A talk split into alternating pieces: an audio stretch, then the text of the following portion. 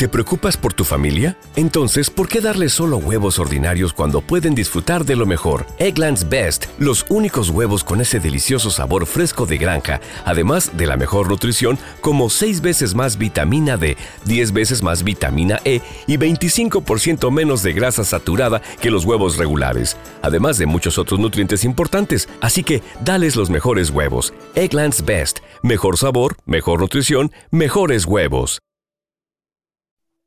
Bienvenidos y bienvenidas una vez más al podcast de rock traducido Rock and Words.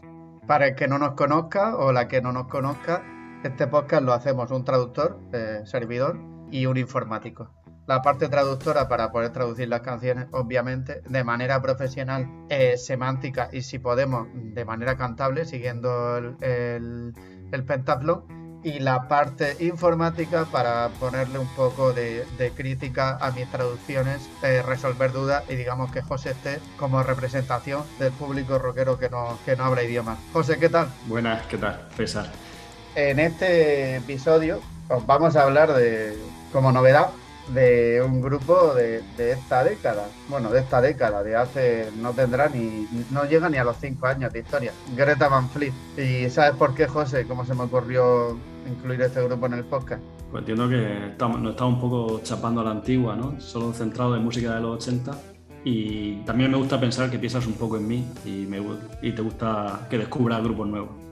fueron mis sobrinos, mis dos sobrinos que llegaron una vez a llegaron a una celebración aquí, una cena familiar en casa, y les puse música rock de los años 80 precisamente, o bueno, de 2000 no pasaba, y me dijeron que nosotros no escuchamos esta música, que tenemos 10 años, no escuchamos música del año la polka, golpe de realidad. Desde entonces estoy concienciado en sacar grupos rock, pero de ahora. Muy bien. es que me había asustado cuando ha dicho que cuando ha empezado la historia, aunque tus sobrinos llegaron a casa, pensaba que tus sobrinos te habían descubierto Greta Van Fleet y ya iba ahí para, corriendo a Murcia y darle un besico. ojalá. No, es lo, habitual. Ojalá. Y se me ha olvidado eso, eh, hablaros del riff de la semana, del episodio anterior. El riff que teníamos de Laila, de Derek and the Dominos, el grupo de, que formó Eric Clapton y bueno, no sé si sabes la historia de la canción. Vamos a hacer aquí una mini historia de, ese riff porque es muy interesante. ¿Conoces la historia de la canción, José? Y no, no, la conocía personalmente, pero cuéntala porque creo que es interesante. Yo tampoco, yo fue cuando la busqué. Pues resulta mm. que la canción Laila se la dedicó eh, Eric Clapton a la que era entonces mujer de George Harrison. Y bueno, si escarbas ahí hay bastante mierda que sacar y, y quizás cambie tu, la imagen que tienes de Eric Clapton porque resulta que aparte de intentar quitarle a la mujer a George Harrison, eh, le hizo un poco de chantaje emocional a, la, mujer en cuestión, que no me acuerdo el nombre, pero porque no se llamaba Laila, se llamaba de otra manera. Eric Clapton tenía problemas con las drogas, ¿no? Entonces, día se vivió con la mujer esta y, y estaba con una tira ahí para pincharse heroína y dijo, como no te vengas conmigo, me pincho heroína. Y al final se la pinchó, porque como es tonto, y, pero es que lo más raro es que luego al final la mujer se acabó divorciando de George Harrison y se casó con Eric Clapton y se divorció de él. Sí, has tenido que venir aquí a sacar la mierda de Eric Clapton, César. Sí, exactamente. vale, y bueno, como todo el mundo se equivoca, o sea, igual que se equivocó Eric Clapton, yo también me equivoco y me equivoqué en el anterior episodio que dije que Painkillers eran eran antibióticos. Obviamente no son antibióticos y son calmantes. Y bueno, pues si te parece, José, damos paso al nuevo riff, a ver si lo adivinan los, oyentes. Venga, César, dale play. José, cuéntanos un poco, ya que te has estado informando, porque yo te hablé del grupo y ya he hecho una labor de documentación. Cuéntanos un poco eh, cuáles fueron las influencias del grupo y y de dónde son para que los que no lo conozcan pues sepan un poco más de él. Sí, pues mira, hablando de dónde son, siempre sabes que te digo que me gustaría hacer una guía de viajes del rock en el que ir. Y esta gente de, de un pueblito de, llamado Frankenmund, de, de, Michigan, que es conocido como la Little Bavaria. Y bueno, si ves fotos del, del pueblo, la verdad es que es muy típico pueblo bávaro donde me pega perfectamente que vea una tal Greta Van Fleet cortando leña. Y la verdad es que es muy bonito y, yo me la apunto como guía de viaje que quizá nunca hagamos, o que probablemente nunca hagamos, pero muy interesante. Bueno, y su influencia, pues al final, este eh, Van Fleet era un grupo muy, muy familiar, ¿no? son, son tres hermanos, ¿no? Corrígeme si me equivoco. Te cuento un poco cómo se conocieron los cuatro, los cuatro miembros. Sí, bueno, ya hemos apuntado que son hermanos, tres de ellos son hermanos.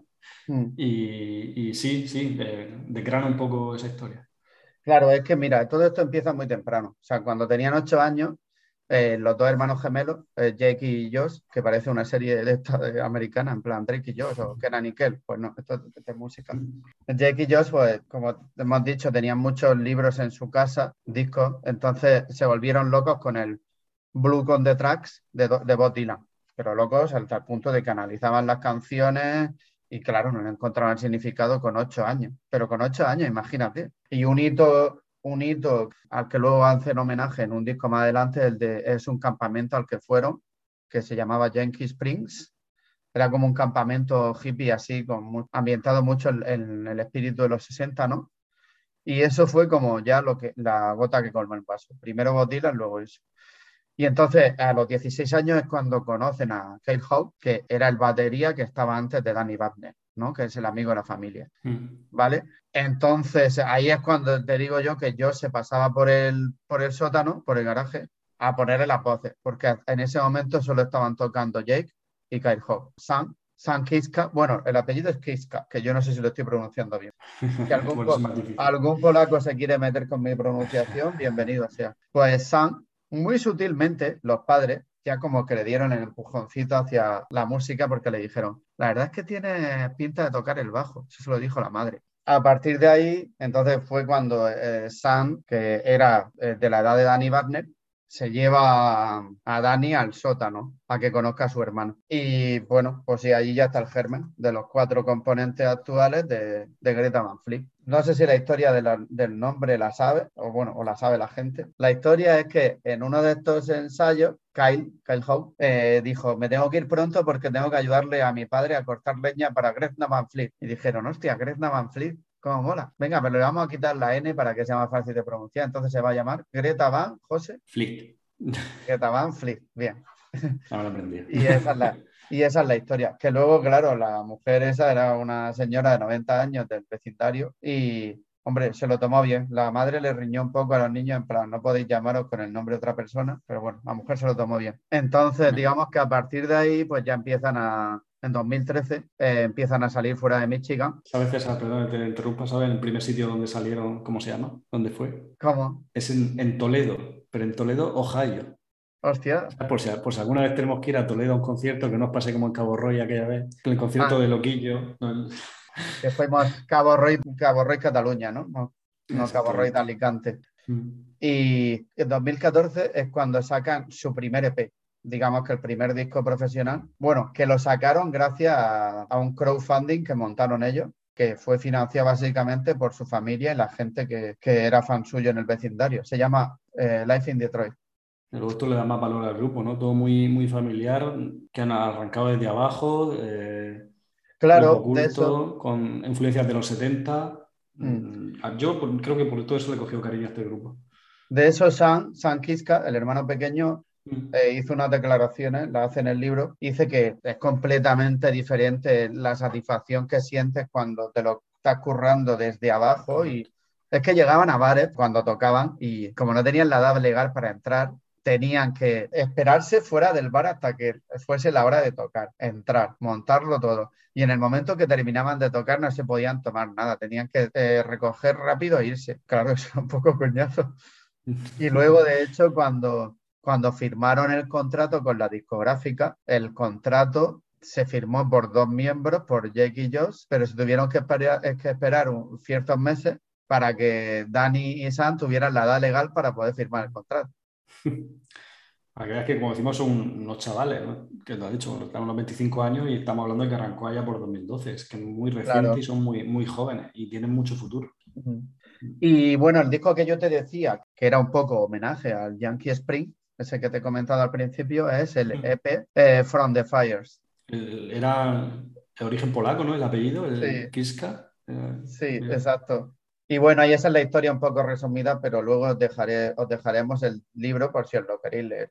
y ahora sí. Decir que, perdón, en resumen es decir que es un grupo que merece mucho la pena, ¿vale? No, no te dejes llevar por los prejuicios de, de música moderna, ¿vale? Si sois de, los, de rock muy anclado a la antigua, muy, como yo básicamente, de escuchar rock de los 70 y los 80, ¿vale? Merece mucho la pena Greta Van Fleet y suena muy bien. Me quema mucho la sangre que las críticas que recibe, porque la principal crítica es que se parecen a Led Zeppelin. Y digo yo, eso es malo. Crítica, bendita crítica. Eh, digo yo, eso es malo, claro, pero es que luego aquí entramos en, en, en lo de aquí, como yo digo, todo el mundo es entrenador de fútbol, ¿no? O sea, es que este grupo no vale nada porque molaban mucho más los grupos de antes, o vale, eso malo. Pero es que si recuerda los grupos de antes, también malo. O sea, no estamos contentos con nada, ¿no?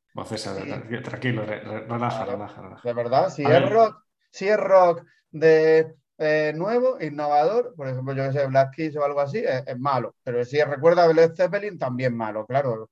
Eh, es que estamos endiosados con los grupos porque, vamos a ver, hoy en día hay que reconocer que no es lo mismo hacer rock o hacer música ahora que hacerlo en los años 60. O sea, los Beatles hoy en día se comerían los mocos. Vale, sí que sí, que salvaron la música y todo lo que tú quieras, y yo les tengo mucho respeto, pero los Beatles hoy en día probablemente se comerían los mocos, no tendrían el mismo éxito que tuvieron en su época, porque pillaron el momento bueno, el momento donde al rock lo habían capado desde Estados Unidos y dijeron, pues nosotros vamos a hacer rock, y gracias a los Beatles, a lo mejor existe el rock pero que si los Beatles hubieran surgido hoy, pues hubieran sido un grupo mediocre, como muchos grupos que son tipo Beatles que se parecen a los Beatles y nadie los critica, también porque nadie los conoce, se parecen a los Beatles y habrían quedado ahí. Que después de esto a lo mejor perdemos oyentes, no lo sé, pero bueno, tampoco tenemos mucho. Pues está bien que digamos lo que pensamos, yo te aplaudiría. Y bueno, y mientras César va a echarse un cubo de agua fría sobre la cabeza, porque lo veo muy quemado, yo que sé, yo mi aportación, ¿vale? yo no conocía a Greta Van Fleet, ¿vale? Quizá porque eh, también está un poco anclado en escuchar solo música de los 80, porque os digo que Greta Van Fleet la está pegando, está pegando fuerte. Y de hecho, escuchándolo, descubrí que una de sus canciones eh, sonó en, en, la, serie Sailors, que la, la serie Sailors de Estados Unidos que, que seguía yo. Y, y, me sorprendió escucharlo ahí y veo que es un grupo eh, que está pegando duro. Y lo que dice César, de que, de que bueno, no, que se critica mucho a los grupos actuales porque se parecen a tal o cual, pues pues mira, de, de Greta Van Fleet se ha dicho que se parece a Led Zeppelin, pero es que el propio eh, Robert Plant ha reconocido que la voz del cantante le recuerda a, él, le recuerda pero a un, a un, Robert Plant muy de los inicios de Led Zeppelin. Entonces creo que si Robert Plant le da, bendice este grupo, por decirlo así, eh, pues yo creo que, es digno de, de, prestar la atención. De hecho empezó eh, Josh, que es el cantante, empezó a hacer esa voz porque no llegaba en los ensayos, en, ahora, ahora entraremos más en materia, pero no llegaba a, oírse por encima de los instrumentos. Entonces empezó a hacer ese falsete y su hermano fue el que le dijo, no sé lo que estás haciendo, pero queda de puta madre, sigue haciendo. Y bueno, y los padres de, esta gente, pues se ve que tienen la casa llena de libros y esta gente pues muy culta, ¿no? Bueno, pues quizás de ahí sus letras trabajadas vengan de, pues de todos esos libros que tienen sus padres que al final influyen, influyen en ellos también. Ah, eso es, que eh, quería, ahora que dice eso, quería hacer una que es que encima tiene mucho mérito porque eh, son críos que yo creo que no llegan ni a los 25 años. Mm, fíjate, fíjate que he dicho críos, pero y súper cultos y a lo mejor más inteligentes que, que, mucha gente con 30. Y nos parece mm. mal. A, luego el Z gana, entonces nos parece puta madre o la Rosalía, pues no me jodas. Sí, yo, yo, eso, la verdad, esa corriente musical yo no la he entendido y la voy a entender. Hoy he venido a repartir para todos los estilos. Sí, bueno, ahí, hay por repartir porque sinceramente no, no creo que ningún chaval de, que le guste esa música lo esté escuchando ahora mismo, entonces pues tú pues, reparte, no pasa nada. Y bueno, y, la verdad es que de, de Greta Van Fleet me, sorprende lo que, lo que habías dicho, que, el hermano de, del cantante como que le había incitado ¿no? a, cambiar esa voz que al final hace un poco parecida a la de, la de Robert Plant porque se quedaba por debajo de los instrumentos. Porque eh, una de las cosas que yo destaco de Greta Van Fleet es que suena mucho como, quizá por eso también se compara con Led Zeppelin, ¿no? un poco como el sonido de los 70. No lo tendría por un grupo actual. Si me dices que es un grupo de los 70 desconocido, me lo hubiese creído totalmente. Y algo eh, por lo que yo le doy valor a, Greta Van Fleet. Una cosa, que da igual, ¿eh? Que estás diciendo Greta, Greta Van Fleet todo el rato. ¿Y qué pasa? Que sería Greta Van Fleet. Sí, hombre, César, ya, ya, lo sabía. Lo que pasa es que te estaba poniendo a prueba, ya has visto que me había fallado dos o tres veces y digo, bueno, será porque está cabreado, no pasa nada. Me has visto aquí eh, caliente y has dicho, voy a, seguir provocando. Sí, voy a, voy a provocarle. ¿eh? Lástima que no puedo meter, no puedo dejar de meter una H o, meter una, una, S donde va una X, pero bueno, te, pico de otra forma. Para, que, lo sepáis, para, que lo sepan los oyentes, que César es un poco nazi lingüista. Hombre, siendo traductor, creo que me es fácil adivinarlo. Sí, exactamente. Luego hay traductores que dicen que no lo son, pero yo no me lo creo. No, no serán buenos traductores. Exactamente. Eso es como si un informático que no le guste eh, pensar en los números. y nada, pues un poco hablamos de, las influencias de Greta Van Fleet, de, su momento del, del Zeppelin, quizás también Pink Floyd tuvieron un poco de influencia, Beatles, que comentaba antes César, un poco de Franklin también, no sé, incluso yo de Cocker, que al final han, sabido nutrirse de, unos ejemplos, unos buenos ejemplos y, suena muy bien. La verdad es que yo no lo conocía y me gusta mucho. De hecho, es que tuvieron influencias tanto musicales como literarias. Ah, bueno, es que no he dicho que todo lo que, os, lo que os vamos a contar aquí está contratado, contrastado con un libro que me compré sobre la biografía de Greta Van Fleet. Un amigo nuestro dijo, ¿pero qué biografía? Que tiene años, historia. Y tú pensabas que se refería a la biografía de la señora, a lo mejor, de la señora Greta. Esa, de esa sí habría más. Pero bueno, está todo basado en ese libro. Y luego, aparte, Josh, el cantante, al principio realmente lo que, lo que le llamaba la atención era el cine.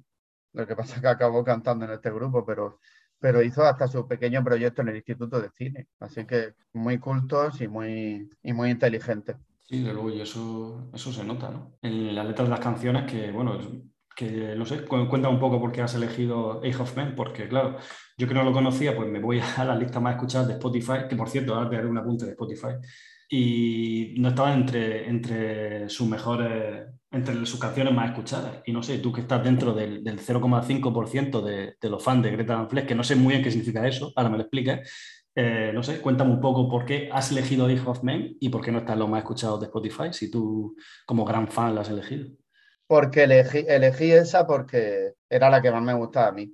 Y también porque comparando Age of Men con Age of Machine, que es del siguiente disco, del último que tiene, se hace cierto paralelismo, o ya hago un paralelismo con la serie, esto es mío, ¿vale? Esto no sale en el libro, esto no es reflexión mía, con la serie de American Gods. Age of Men, como la era del hombre, ¿no? Son todo referencia a la naturaleza, y Eight of Machine, Men no tiene videoclip, por cierto, solo, solo tiene letra. Eh, Eight of Machine sí tiene un vídeo y el vídeo es muy ilustrativo porque sale una estatua griega antigua y sale como la van rompiendo. Entonces yo creo que el vídeo tiene muchos guiños a una lucha entre la tecnología y, el ser humano, o sea, la naturaleza. A ver, me explico mejor.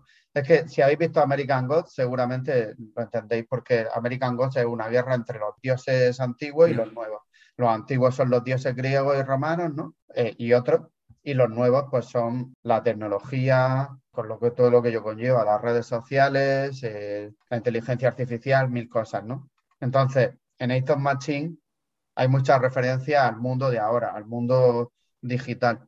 Y en Age of Men hay muchas referencias a cómo era el ser humano en el, el, punto en el que se encuentra ahora. Es que no quiero destripar la canción y pasa, pero vamos, eh, le encuentro ahí muchas referencias.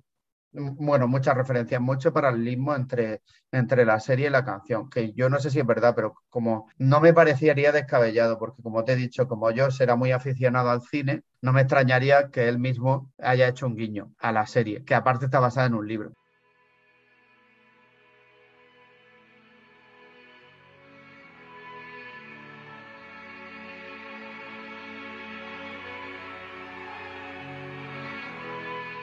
Anthem of the Peaceful Army de 2018, un disco conceptual. Eh, tiene un toque filosófico porque reflexiona un poco, por un lado, por, acerca de la naturaleza y nuestro contacto con la naturaleza, y por otro, acerca de la evolución humana.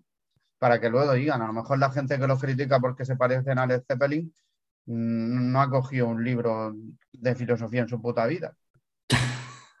claro.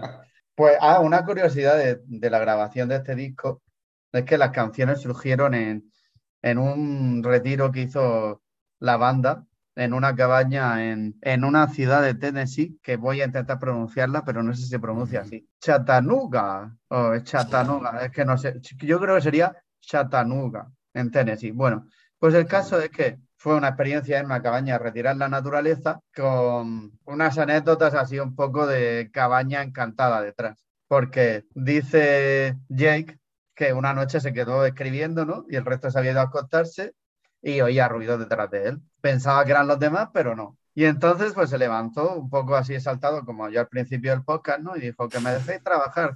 Y dice que los ruidos pararon. Pues también oía las risas de una niña cada vez que alguien hacía una broma. Igual oía las voces porque están ahí o igual oía las voces porque tiene un problema y todavía no lo sabe. Pues lo, sabremos hoy? No.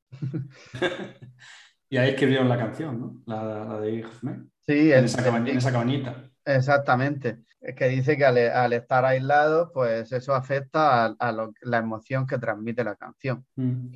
Entonces, la canción tiene que ver con el contacto con la naturaleza hicieron una cosa bastante molona, el grupo que es que cuando sacaron el single, hicieron una aplicación para indicarle a, los oyentes un parque cerca, cerca de sus viviendas, ¿no? Para que pudieran escuchar la canción eh, estando en un parque. Incentivando la escucha en un parque. Claro que, o, sea, estaba justo eh, hecha para disfrutarla en la naturaleza. Bueno,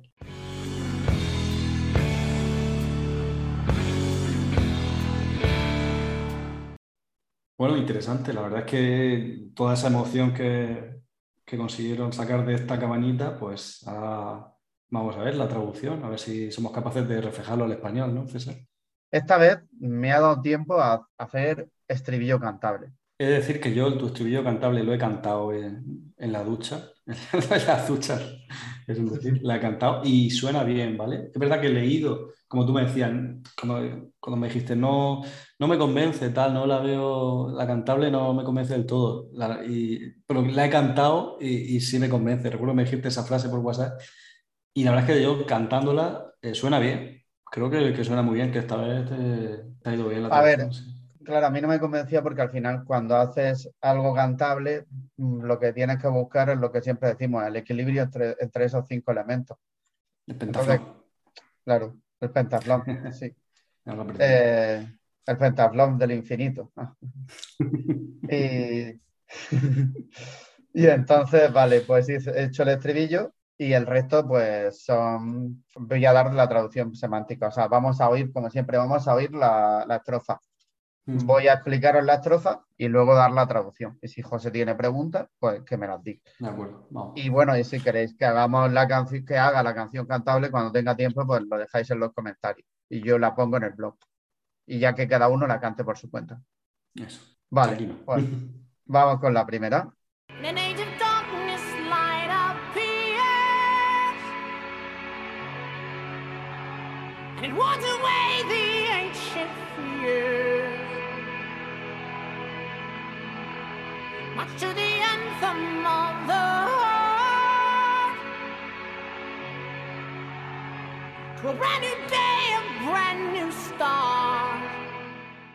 Esta estrofa de entrada está hablando de, los albores del ser humano, que podría ser entendido eh, de dos maneras. Fíjate si queda abierto a la interpretación. Se puede entender por el lado de la ciencia, como el Big Bang, o por el lado de la creación, por el lado de la religión, de la creación del hombre, ¿no? Lo de se hizo la luz. Dice, en una era de oscuridad aparece la luz y espanta los temores ancestrales, avanzando al himno del corazón, hacia un nuevo día, un nuevo comienzo. Entonces, estos temores ancestrales, que son en, en, la original Ancient Fears, pueden ser desde un punto de vista antropológico los temores del ser humano, los temores que todos tenemos, pues el miedo a la oscuridad, el miedo a la soledad, el miedo a la muerte, el miedo a la guerra, ¿vale? The Anthem of the Heart es el latido del corazón. O sea, eh, el ser humano se va aproximando hacia la luz al ritmo de los latidos del corazón, con lo cual estos latidos representarían eh, la creación de vida que supone el nacimiento del ser humano. No sabemos si eh, este ritmo del corazón de Anthem the Heart es una referencia cinematográfica a una película japonesa que se llama The Anthem of the Heart. Como te digo, como a ellos les gustaba el cine, pues nunca se sabe. Y la idea general que nos transmite esta estrofa es la esperanza. ¿Alguna pregunta, José? Y sí, estoy de acuerdo con tu idea de, la esperanza que dice. ¿no? Habla primero de los temores ancestrales, pero luego al final de la estrofa habla de como de un nuevo comienzo, pues, una, pues eso, una, esperanza, ¿no? Sí. Y vamos con la siguiente, que la siguiente sí que tiene mucha amiga. No.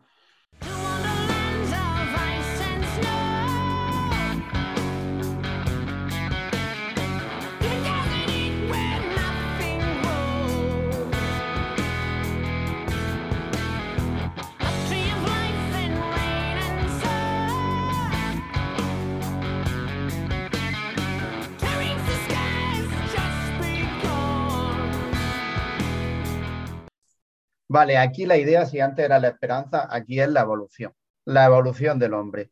Porque esta estrofa representa, habla de la creación de la vida, ya que la luz se adentra tanto en tierras con desérticas como en tierras, o sea, desérticas de muy áridas, en climas cálidos como en climas fríos, de hielo, para crear vida. Y cita el árbol de la vida. Y el árbol, él también se entiende como el que crea la conexión entre lo terrenal y lo divino. Entonces, os leo la traducción y ahora lo vais a entender todo. Dice, hacia tierras milagrosas de hielo y nieve, adentrándose en el corazón del desierto donde nada crece. Un árbol de la vida entre la lluvia y el sol, llegar al cielo acaba tan solo de empezar. Entonces, es lo que os decía, entra la luz y aparece el árbol de la vida, que es el que une lo terrenal con lo divino. Pero es que además eh, este árbol simboliza el ciclo de la vida, la reencarnación y también es símbolo del crecimiento personal y espiritual. O sea que si te metes a examinar, eh, a, leer sobre el árbol de la vida y lo relacionas con esta estrofa, tiene mucha, mucha, mucha amiga. Sí, hay, una corriente filosófica a través del árbol de la vida, más, que otro concepto. Y seguro que los que no lo tengan en mente es el, se lleva mucho los amuletos, ¿no? Este tipo de árbol como un tronco enramado, el perfil de un tronco enramado que sobre una circunferencia se suele encontrar los amuletos, ese concepto de árbol de la vida. Y sí, es muy... aparece mucho en, en, todos los libros de filosofía y, ese concepto es bastante común. Sí, y esta estrofa se relaciona después con el estribillo gracias al árbol de la vida, porque hemos dicho que une lo terrenal con lo divino, entonces en ese camino de crecimiento personal que que sería el árbol, la persona nace, que serían las raíces del árbol, ¿no? Evoluciona por el tronco y las ramas y alcanza sus climas ya en la copa, ¿no? Y la copa serían los tiempos actuales, eh, los tiempos en los que estamos viviendo nosotros, ¿no? Por eso vamos a escuchar el estribillo, que es la siguiente estrofa,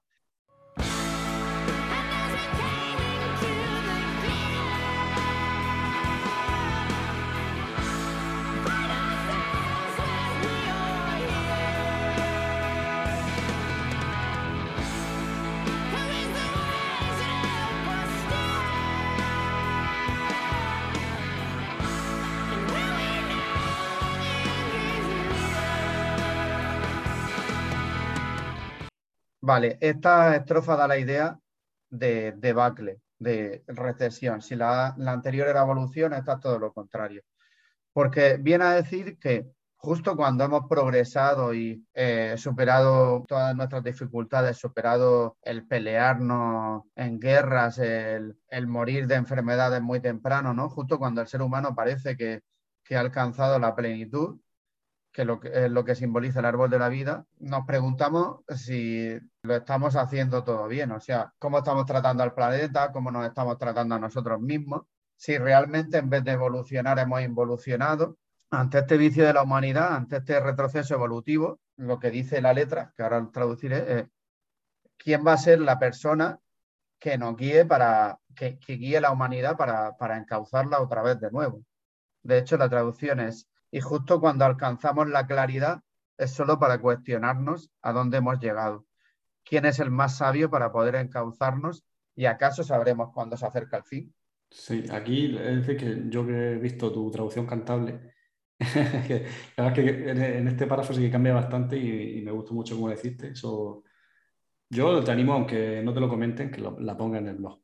Bien, bien, vale alguien llegará, ¿vale? Alguien que sepa cantar llegará y a mí me, me gusta. este párrafo especialmente me gustó como, lo hiciste.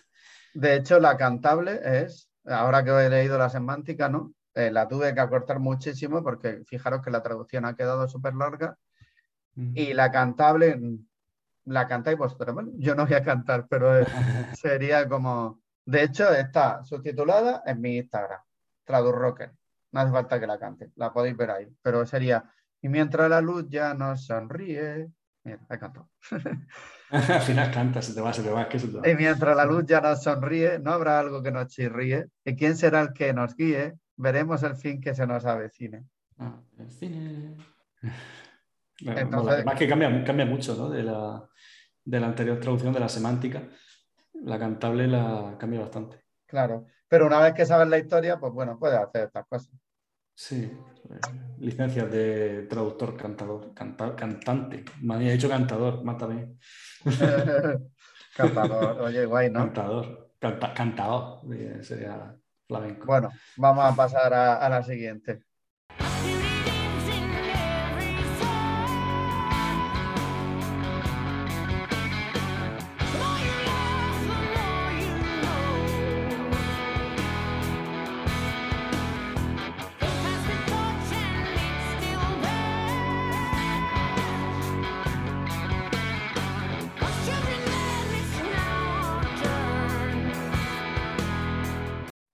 Vale, pues la anterior era el, estribillo es como el de el debacle, esa involución. Y esta es eh, una estrofa de, llamada a la acción, a través del amor, a través del amor hacia el planeta y hacia los demás. Entonces, por un lado, está apelando a ver lo mejor de cada persona, que es cuando, cuando dice beauty, beauty lives in every soul, the more you love, the more you know. Y por otro, está haciendo una llamada a la acción. Quiere pasar el testigo de la generación anterior a esta, a la generación de jóvenes. O sea, de ellos, ¿no? Digamos que la generación a lo mejor de nuestros padres que pase el testigo a los de Greta Van Fleet, porque nosotros estamos en el medio. En el medio. Entonces, digamos que es una invitación a las nuevas generaciones a arreglar las cosas. De hecho, la traducción es, la belleza vive en cada alma, cuanto más amas, más sabes. Pasan la antorcha que todavía arde entonces éramos niños, ahora nos toca a nosotros. Sí, un poco parece que referencia, o sea, que como una llamada atención a su generación, ¿no? También hemos hablado de que ellos son diferentes, ¿no? Es diferentes a lo, común, ¿vale? A la adolescencia común. Y parece que un poco en esta canción como que quieren, quieren llamar a hacer un llamamiento, ¿no? a su generación para que, no sé, que son, ahora como con esta frase final, ahora nos toca a nosotros, ¿no? Como que ahora nos toca a nosotros llevar este mundo para adelante también. Quizás se le puede dar una vertiente eh, ecologista, quizás, ¿no? De, cuidar el planeta. quizás me, ha pasado por la cabeza ese concepto. Sí, de hecho yo creo que encaja bastante con, con la letra y las emociones que está despertando la canción. Pues esto es todo y como siempre esperamos de verdad que nuestro trabajo traduciendo canciones, bueno, mi trabajo, el de José apoyándome, el de José como locutor y persona a la, y persona a la que le mando WhatsApp por privado con mis traducciones, todo sirva para, para que entendáis mejor la canción y después podáis disfrutarla más. Que de hecho hoy iba para la playa y han puesto Hotel California en Rock FM y he dicho, mira. Qué buen recuerdo guardo de, ese podcast y todo lo que aprendimos del grupo. Me gustó, me gustó. Creo que es mi favorito. Nuestro podcast más exitoso hasta el momento. Sí, sí, yo creo que sí. Se, nota. ¿eh? Pues y nada, y hasta aquí, ¿no, César? Decir que no, lo de siempre, ¿no? Que nos podía encontrar en nuestras redes sociales y César me puede encontrar en WhatsApp con arroba jcloud porque soy su almacenamiento en la nube, como, como han comentado que me enviaba cosas, pues sí, soy su almacenamiento en la nube. Eh, yo como novedad decir que podéis seguirme en Instagram, ¿vale? Que me he abierto el perfil para que podáis seguir mis aventuras y desventuras. y bueno, en César, César ha cambiado el nombre, creo que es otra novedad. O creo que en anteriores podcast ya lo tenías cambiado, ¿no? Ahora es Tradu Rocker. Tradu Rocker. Si no me equivoco. Más, más orientado al, rock y no tanto a la traducción. O sea, sí está orientado, pero antes era Fest Interrelation. Era como eh, un traductor y su aventura. Ahora es un traductor hablando de rock. Bueno, un, traductor centrado en el rock. Queda bien. Y nada, y a nosotros siempre buscar eh, Rock and Words, pueden buscar en Twitter, Facebook, YouTube, nos podéis escuchar en, Spotify y en iBox. Y, bueno, dejar vuestros comentarios. En, y en Apple, es verdad. Como tengo iPhone, siempre se me olvida. Y pues bueno, decir también que en iBox yo siempre abro, creo una publicación en el muro de iBox, que sé que no lo usa nadie, pero bueno, yo lo digo, para que si queréis dejéis vuestros comentarios ahí en el muro también. Y nada, traeremos más grupos modernetes, ¿no? César, no todo va a ser anclado en los 70, 80. Exacto, nuestra idea para el año, para 2022 es hacer un grupo, eh, como decían mis sobrinos, un grupo del año de la polka y un grupo moderno contemporáneo. Pues nada, hasta aquí, hasta aquí hemos llegado. Y bueno, gracias por escucharnos. Y, César, si quieres despedirte con tu mítica frase. Sí, bueno, eh, gracias por apostar por el rock and roll. Hola, buenos días, mi pana. Buenos días, bienvenido a Sherwin Williams. ¡Ey! ¿Qué onda, compadre? ¿Qué onda? Ya tengo lista la pintura que ordenaste en el ProPlus app. Con más de 6.000 representantes en nuestras tiendas listos para atenderte en tu idioma y beneficios para contratistas que encontrarás en aliadopro.com. En Sherwin Williams somos el aliado del PRO.